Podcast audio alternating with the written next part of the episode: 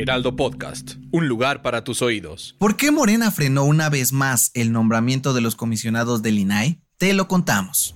Esto es Primera Plana de El Heraldo de México.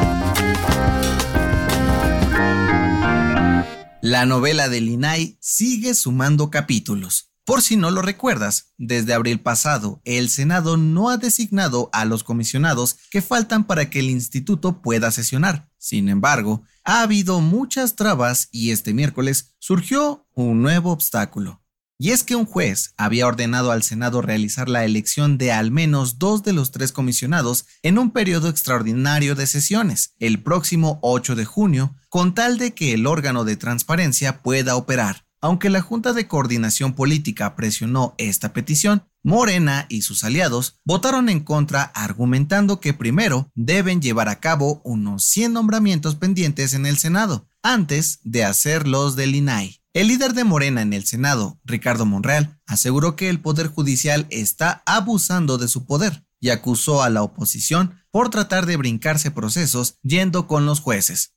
Por su parte, integrantes del PRI y del PAN reviraron estas declaraciones diciendo que Morena no está cumpliendo con la responsabilidad de garantizar la transparencia para los millones de mexicanos. Vaya novelón, ¿qué crees que pase? Gracias por escucharnos. Si te gusta Primera Plana y quieres seguir bien informado, síguenos en Spotify para no perderte de las noticias más importantes y escríbenos en los comentarios qué te parece este episodio.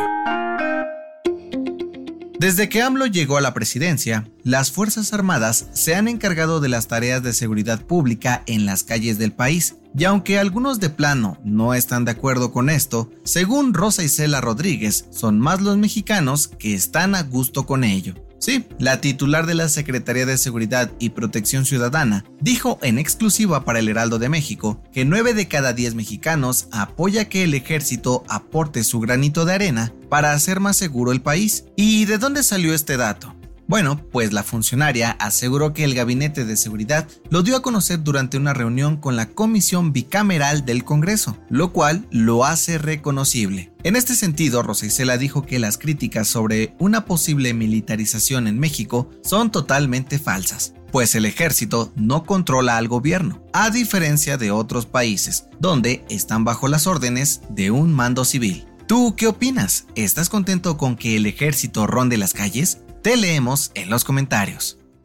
En otras noticias, la Fiscalía de Jalisco informó que encontraron una fosa clandestina con bolsas negras llenas de restos humanos en Zapopan. Sin embargo, no revelaron si se trata de los cuerpos de los jóvenes desaparecidos que trabajaban en un call center. En noticias internacionales, el gobierno de Alemania anunció que cerrarán cuatro de sus consulados en Rusia luego de que el Kremlin decidiera aprobar una ley para reducir el número de alemanes empleados en su territorio a partir de junio. Y en los deportes, bombazo. De acuerdo con medios internacionales, Lionel Messi regresará al Barcelona la próxima temporada, gracias al Inter de Miami. Según los reportes, el equipo de David Beckham en la MLS ficharía al argentino y lo cedería al conjunto Blaugrana por año y medio.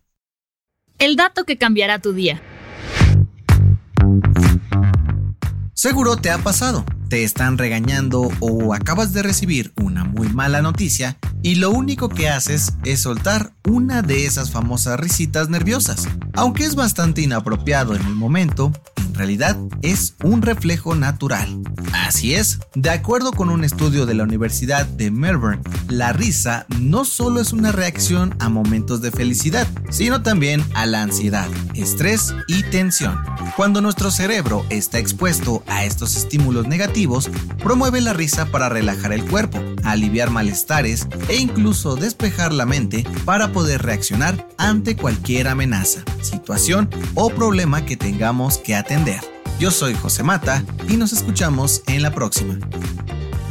Esto fue Primera Plana, un podcast del Heraldo de México. Encuentra nuestra primera plana en el periódico impreso, página web y ahora en podcast. Síguenos en Instagram y TikTok como El Heraldo Podcast y en Facebook, Twitter y YouTube como El Heraldo de México. Hasta mañana.